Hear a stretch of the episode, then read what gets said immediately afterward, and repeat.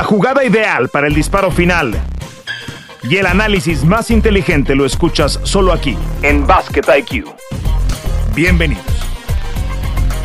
Saludos a todos, bienvenidos a Basket IQ, Toño Rodríguez, Fernando Tirado. Estamos grabando este episodio, voy saliendo de la narración junto con Miguel Ángel Briceño de lo que se suponía iba a ser un buen partido de básquet, en donde se suponía que los Celtics de Boston iban a ganar su primer partido en las finales de la Conferencia del Este, y me parece que solamente es parte del cortejo fúnebre de Jimmy Butler encabezando a Boston a una anticipada muerte porque nadie pensaba que esto iba a ser una barrida. Ahora apunta a que va a ser de esa forma. Toño, por favor, trata de explicarme qué diablos acaba de pasar en Miami, que se terminó en dos cuartos y medio, lo que se suponía tenía que ser una resurrección del equipo de los Celtics. Si lo tuviera que resumir a una cosa, es la carencia de defensa interna de los Celtics, Fer. Va mucho más allá, pero si hablamos de una sola cosa en cancha, es la carencia de esa defensa interna. Es que el Hit tomó todo lo que quiso en esta postemporada, pero en esta serie en particular y en el juego de hoy todavía más, Bama de Bayo, ¿no? Ha aparecido una, una versión ofensiva de Dwight Howard que no conocíamos en, en, en Adebayo posterizando todo lo que puede, volcando el balón, botando, haciendo su propia ofensiva. Y eso es por, por lo que hablamos, pero no solamente él, ¿no? Tomaron ventaja de eso todo el partido, conectaron muy bien los triples, incluso ya cuando se estaba jugando básquetbol o de tiempo basura en la recta final, la, la tercera unidad de Miami siguió acribillando en los triples a los Celtics. Fair, si lo tuviera que resumir una cosa, es eso, es mucho más que eso, pero la más importante en cancha es eso. Yo, yo decía, Toño, eh, Miami ni siquiera tuvo que, que, que, acudir a la versión monstruosa que ha sido Jimmy Butler. O sea, no, no, no necesitaron hoy a Jimmy Butler en esa versión, ni remotamente cercano. Eh, hoy lo ganan con los undrafted. Durante la transmisión presentan un gráfico que dice los undrafted, los jugadores que no fueron drafteados de Miami, Struz, Vincent, en fin, Caleb Martin, Duncan Robinson, le estaban ganando el partido en un momento a los Celtics de Boston. Eh, ¿y, eso, ¿Y eso de qué te habla, Toño? De, una superioridad enorme, los leyó como páginas abiertas de Spolstra, y lo más importante, Miguel, yo veo a Brown, veo a Tatum, veo a Horford, veo a Smart. Lo, lo más preocupante para los Celtics de Boston es, parece que, que, que, que, Miami sabe cuál es el siguiente paso, hacia dónde se van a mover, hacia dónde se van a dirigir, qué spot de la cancha van a llenar hacia dónde va el siguiente pase. ¿Y qué hace eso en un equipo de básquetbol? Te roba la confianza. O sea, los desmoralizaron. Eso es lo más, eso es lo más grave para el equipo de Celtics de Boston. Que me apuras un poquito, Toño, se están despidiendo en estas finales del Este de peor forma de cómo se despidieron en las finales de la NBA el año pasado contra los Golden State Warriors y con un eh, Jason Tatum que si había dudas el año pasado, pues este año volverá a ver aún más. ¿Es capaz Jason Tatum de encabezar a un equipo de la NBA a ser campeón? La muestra empieza a ser, de a poco se convierte en una evidencia concluyente. Eh, ¿Es este binomio capaz de competir al máximo nivel para ser campeón de la NBA? Pues tuvieron todos los breaks posibles este año, Toño. No estuvo en el camino Cleveland, se fue Filadelfia, eh, bueno, de hecho lo sacaron, hay que darles el crédito, no estuvo Milwaukee y a Brooklyn lo desarmaron. Con todos estos breaks, viene y te elimina el 8 de la conferencia del Este. Creo que se debe de empezar a cuestionar muchas cosas eh, la gerencia del equipo de Boston, de hacia dónde y qué pretenden con este equipo. Porque yo hasta de que el 1-4, el, el, el, levantarse del 0-3, algo que no ha ocurrido nunca, no va a pasar ni con ah, Lakers. Fer, nah, no, ya está. Ya, ya tenemos finales para desgracia de Adam Silver, ya tenemos finales y es hit contra Nuggets. Eh, no era la final más popular. Podías tener Lakers contra Celtics y vas a tener, tenemos ya hit contra Nuggets. Esto, esto no lo quita ni Dios Padre. Eh, no, no, nunca ha pasado y no va a pasar ahora. Menos cómo están estos, estos equipos. Puede ser hasta barrida en las dos series, me explico. Eh, y, yo, yo, yo también pararía la escala, para, pararía mi bus. Haría una escala bien importante, el bus de los Celtics, en Joe Matsula. No es culpa. Él, él, iba pasando, le dieron el puesto. Pero tiene que haber que un daño, ¿estás de acuerdo? Tiene que haber un daño. Tiene que haber un daño, por, por supuesto. No, esto, no, no, no, va a ser los mismos Celtics que vamos a ver la próxima temporada. No van a seguir los mismos. O se va Matsula o se va algunos de los jugadores, se va alguien de, del equipo, pero no van a ser los mismos Celtics. Eh, es un técnico de 34 años, Fer y estás enfrentando a uno de los 10 más ganadores en la historia de la NBA, uno de los 10 más ganadores en la historia de la postemporada, eh, se lo comió vivo. Y aunque no es culpa de Matsula, porque él simplemente es un muy buen trabajo en la temporada regular para ganarse el puesto y, y llevarlos aquí y vencer a Filadelfia, como dices que tiene mucho mérito haberlo hecho, eh, porque además estuvieron abajo en esa serie, eh, Matsula no tiene las tablas. Y no es hacer leña el árbol caído, pero no tiene las tañas para enfrentarse a un monstruo, a, un cerebro, a un experimentado que, tiene además atrás de él a, Pat Riley. Aquí tienes a Brad Stevens y a Joe Matsula. Del otro lado tienes a Pat Riley y, por supuesto Spostra y se los comieron vivos, Fer. Eh, y, y, esa falta de espíritu, la que tú bien señalas, nadie compró una canasta. Lo, quizás lo más destacado que han hecho los Celtics en esta serie fue la bronca que le tiró Grant Williams a Jimmy Butler. Y no fue lo más destacado en básquetbol, fue lo más destacado que, es la, única sangre, el único fuego en el corazón que demostraron los Celtics en esta serie. Y obviamente sabemos cómo terminó en miles de memes y que despertó a Jimmy Butler y lo que me digas, pero yo prefiero eso de Grant Williams, por lo menos ser así de competitivo para tratar de hacer algo distinto y romper en un partido que iban perdiendo en una serie que ha sido pésima para ellos, porque nadie más ha hecho nada siquiera que se les parezca. Y aquí yo voy otra vez con la responsabilidad de Matsula. ¿Qué tablas tiene él para revivir a un equipo que está muerto anímicamente? Y la respuesta es ninguna. Fer no tuvo ninguna tabla y no los pudo rescatar. No, no, no tengo, digo, tampoco soy tan bueno con este tema de las estadísticas. No me acuerdo hace cuánto un partido de finales de conferencia se terminaba en dos cuartos y medio. O sea, porque el partido se, termina en dos cuartos y medio, el último cuarto debería existir una nueva regla en la NBA en donde si acuerdan los dos equipos ya no jugarlo, no se debería de jugar, ¿no? Porque lo debe ser completamente innecesario. Se juega por el tema de las apuestas y porque hay un reglamento. No hay, no hay ningún sentido en jugarlo. Eh, y, yo me iría, Toño, no solamente porque el, el rol que tienen Brown y Tatum de superestrellas es importante, me iría a cuestionar incluso el rol de los veteranos. O sea, hoy los veteranos como Horford y como Smart tampoco, Toño. O sea, no, fueron guías, no fueron líderes. Y, mira que me cuesta mucho decir esto, particularmente sobre Al Horford, a quien me encanta ver jugar básquetbol y me parece un, jugador eh, tremendo y que la NBA extrañará cuando ya no esté pero hoy no cumplió con ese rol y no ha cumplido particularmente en esta serie. No ha conectado los tiros que regularmente suele conectar.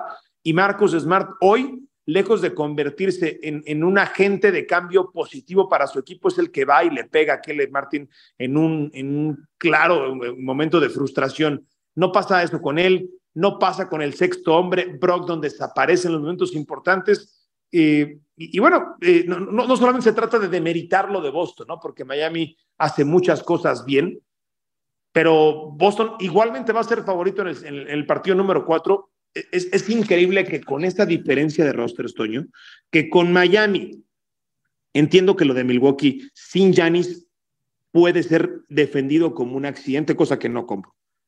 que Nueva York, te lo entiendo, Nueva York no es un equipo que esté listo para ganar, pero aquí, llegas a esta etapa, enfrentas a Miami, a diferencia del año pasado, lo, enfrentas con siete jugadores que no pasan por el draft, lo enfrentas sin Hero, lo enfrentas sin Oladipo, con todas estas bajas y te termina humillando de esta forma. O sea, caray, los Celtics de Boston reconfirman todas las teorías que teníamos sobre ellos en su eliminación de las finales el año pasado. Este equipo no es un peso pesado. Este equipo no lo es. Este equipo, así como está construido, no va a llegar a ninguna parte. Insisto, tuvieron mucha suerte de que lo de Brooklyn no funcionó, que a la hora buena se lesiona Yanis y lo que parecía ser una mucho mejor conferencia este que oeste durante el 80% de la campaña, la va a terminar ganando un equipo que pasó por el play-in que perdió, está bien, insisto, todo muy bien por, por Miami, pero es un equipo que, que perdió con Atlanta el primer juego del play-in y que después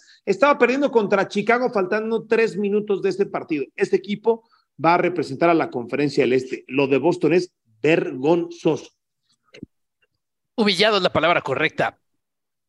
Y a mí me parece que es un equipo desde la lógica bien construido, es un equipo construido a través de buenas selecciones de draft y, y todo parecía encajar. Eh, pero no, no es así. Les tiró el hit 54% en triples en este partido. Es, una locura que Duncan Robinson termine con 22 puntos.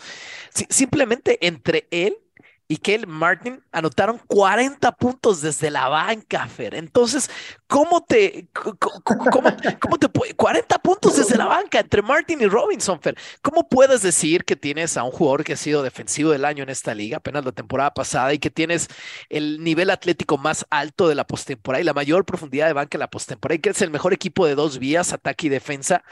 Cuando desde la banca de estos dos jugadores, con todo el mérito que se merecen, te anotan 40 puntos, 54% en triples como equipo y, cualquier cantidad de estadísticas que pues te hablan de lo mal que defiende este equipo de Celtics. Y para mí esa es la sorpresa y esa es la gran conclusión, Fer. O sea, terminan perdiendo esa batalla de, manera increíble.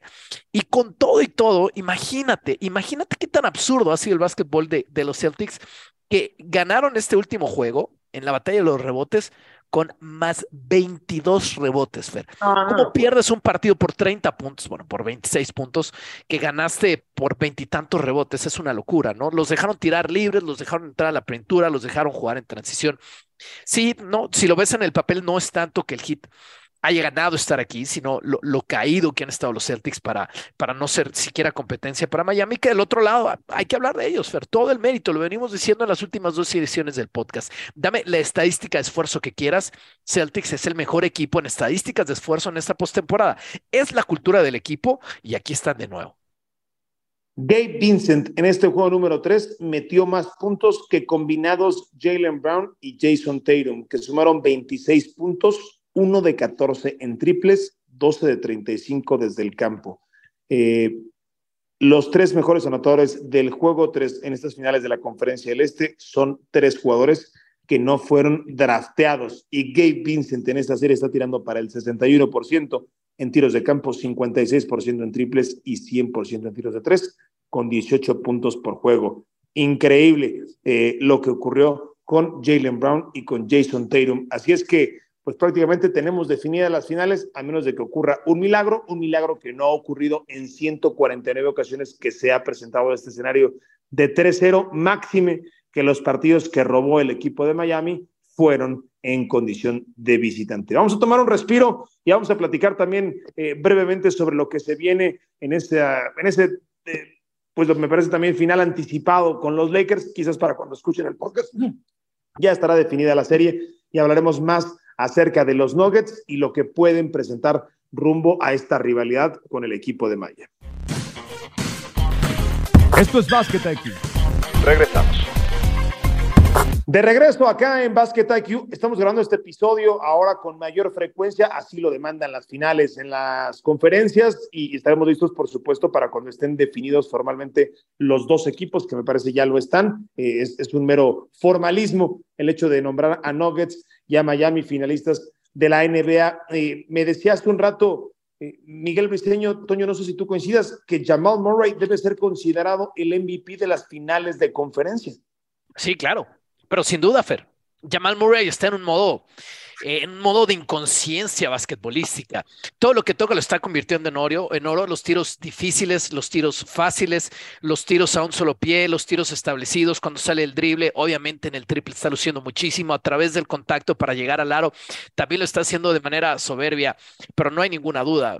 Bueno, si hay una duda Jokic, ¿no? Porque participa tanto en tantas facetas del juego que seguramente es más valioso lo de Jokic, pero algo está pasando con los Nuggets ante la mejor defensa en esta postemporada que es la de los Lakers definitivamente, y que le están haciendo ver mal o le están haciendo ver insuficiente con este 3-0 que pinta incluso para barrido, para, para una serie de cinco, si vamos, si vamos a darle algo a los Lakers, Fer, es que los tiros difíciles, cuando los Lakers, por, por, lo menos el juego 1 y 2, que fueron juegos bien apretados, incluso también en algún momento el juego 3, los Lakers han sabido establecer su defensa, pero siempre ha estado ahí, especialmente Porter, Porter Jr., pero especialmente Jamal Murray, con un tiro difícil, un par de tiros difíciles, con una secuencia, con 5, 6, 7 minutos de básquetbol, de tiros bien difíciles, bien competidos eh, por Hachimura, por el propio Anthony Davis en algún momento, LeBron James. La presencia física de LeBron James siempre es importante y he encontrado estas canastas siempre Fer en la serie.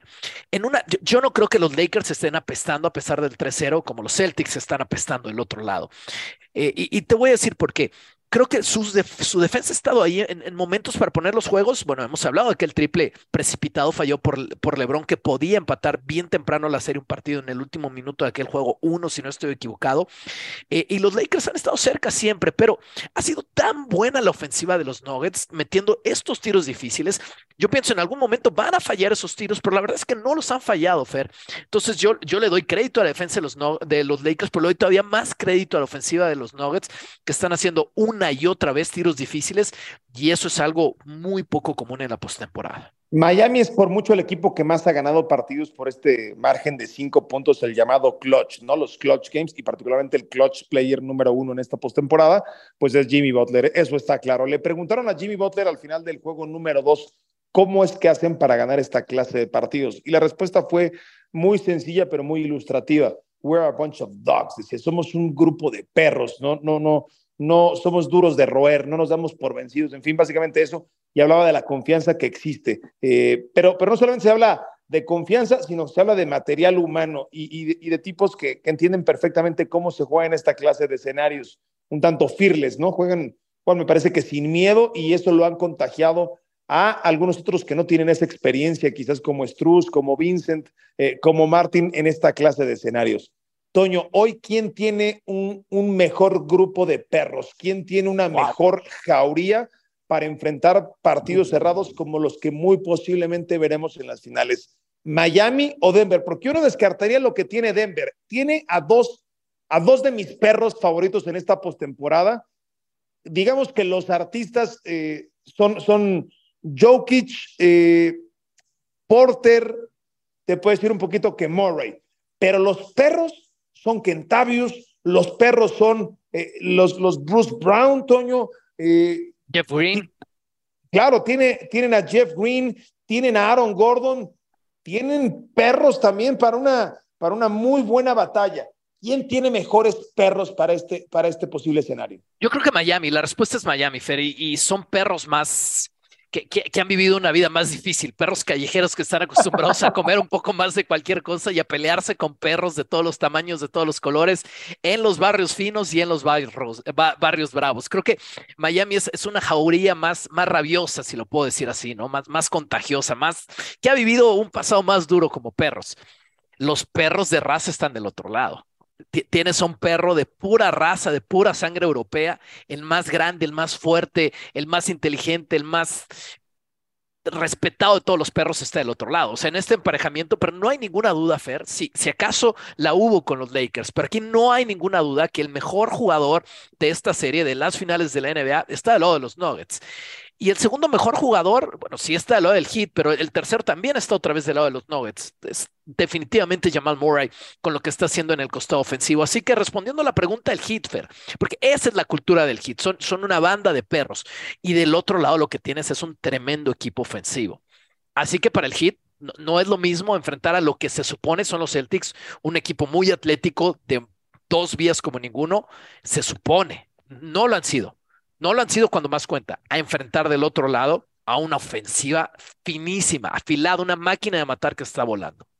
Fíjate, sabía del, gigante de los Pirineos que no corresponde a la región geográfica en la que nació eh, Jokic, ahora que hablabas de, este perro de pedigree, pero existe el sabueso serbio, Toño, que es el perro de rastreo que, vive en los Balcanes, ¿no? Eh, eh, también conocido como el sabueso de Anatolia, sin yo ser ningún especialista en, razas, ni mucho menos, pero este es de altísimo pedigrí, con chip y todo. Eh, bueno, pues es básicamente una previa de lo que se verá en las finales de la NBA. a mí, francamente, me han desilusionado mucho las finales de conferencia. Esperaba mucho más. Habíamos Para unos playoffs tan buenos, ¿no? Para unos playoffs tan buenos tuvimos unas, hay que decir las cosas como son, Toño, tuvimos unas muy malas finales de conferencia. Sí, y, sabes qué, tú, tú, ves el panorama inicial, quítate el play-in, ves, ves, los, los equipos que entraron ya directamente a, la primera ronda de, de, de, los playoffs, y creo que esta es la peor combinación en la que pudo haber pensado la NBA. No sé si los Caps o los Caps contra Kings, Fer, pero desde el punto de vista de tamaño de mercados, esto es, es casi que lo peor que porque todavía te diría, o sea, hubieras comprado Miami se defiende, ¿no? Toño, Miami, Miami se defiende, pero todavía hubieras comprado la historia de los Clippers estando en un mercado tan grande, que no es el equipo importante de ese mercado. Eh, pero después, bueno, Minnesota, claro. Pero por ahí va, Fer. Por ahí va. Ojo, eh, está triunfando el básquetbol. A mí me encanta ver al Miami Spolstra aquí otra vez y los Nuggets tienen al mejor jugador de la liga, aunque se lo hayan dado en beat. Bueno, tuvimos Phoenix Milwaukee hace dos años que tampoco era precisamente el duelo de titanes eh, mediáticos, ¿no? Eh, pero, pero sí es cierto. El, equipo, me parece que el equipo con, con, menos transmisiones nacionales, Toño, hasta hace no mucho tiempo era Denver, ¿no? Eh, Jokic los ha puesto en el mapa, eso es, eso es cierto, pero pues es uno de los mercados más pequeños en toda la liga, el de los Nuggets, pero creo que habrá que, y, nos hemos acostumbrado a verlos en etapas profundas de la postemporada. antes de arrancar, Toño, eh, las finales, creo que el siguiente podcast lo grabaremos ya con las finales definidas en esas hasta con un partido encima. Eh, ¿Cuál crees que sea la combinación, o sea, la más obvia, el momio que pague menos para definir las finales? Yo te diría que es Denver en seis. El, creo que Denver va a partir como favorito, derivado de, la ventaja de la localidad, va a partir como favorito y el escenario más viable, el que pague menos, va a ser Denver en seis. Eh, sí, de acuerdo. Es, al que yo me inclinaría. Sí, sí, de acuerdo. ganando uno en Miami, cierran en Denver y se llevan la serie. Sí, de acuerdo. Bueno, pues veremos, veremos qué es lo que pasa. Eh, entonces, Toño, pues a descansar, a enfrentar una, una muy buena semana. Eh, atentos a nuestras transmisiones, tendremos watch parties también a lo largo de las finales de la NBA. Atentos al podcast. Ayer platicamos en en el Watch Party con el coach eh, Omar Quintero. También platicaremos de eso en los próximos episodios porque el baloncesto no para. Toño, que tengas una muy buena semana. Igualmente, Fer. Toño Rodríguez y Fer Tirado, aquí dejamos Basket IQ, pero nos reencontramos muy, pero muy pronto en las finales de la asociación. Suena la chicharra y el fuego se apaga en la duela. Nos escuchamos en una próxima emisión de Basket IQ.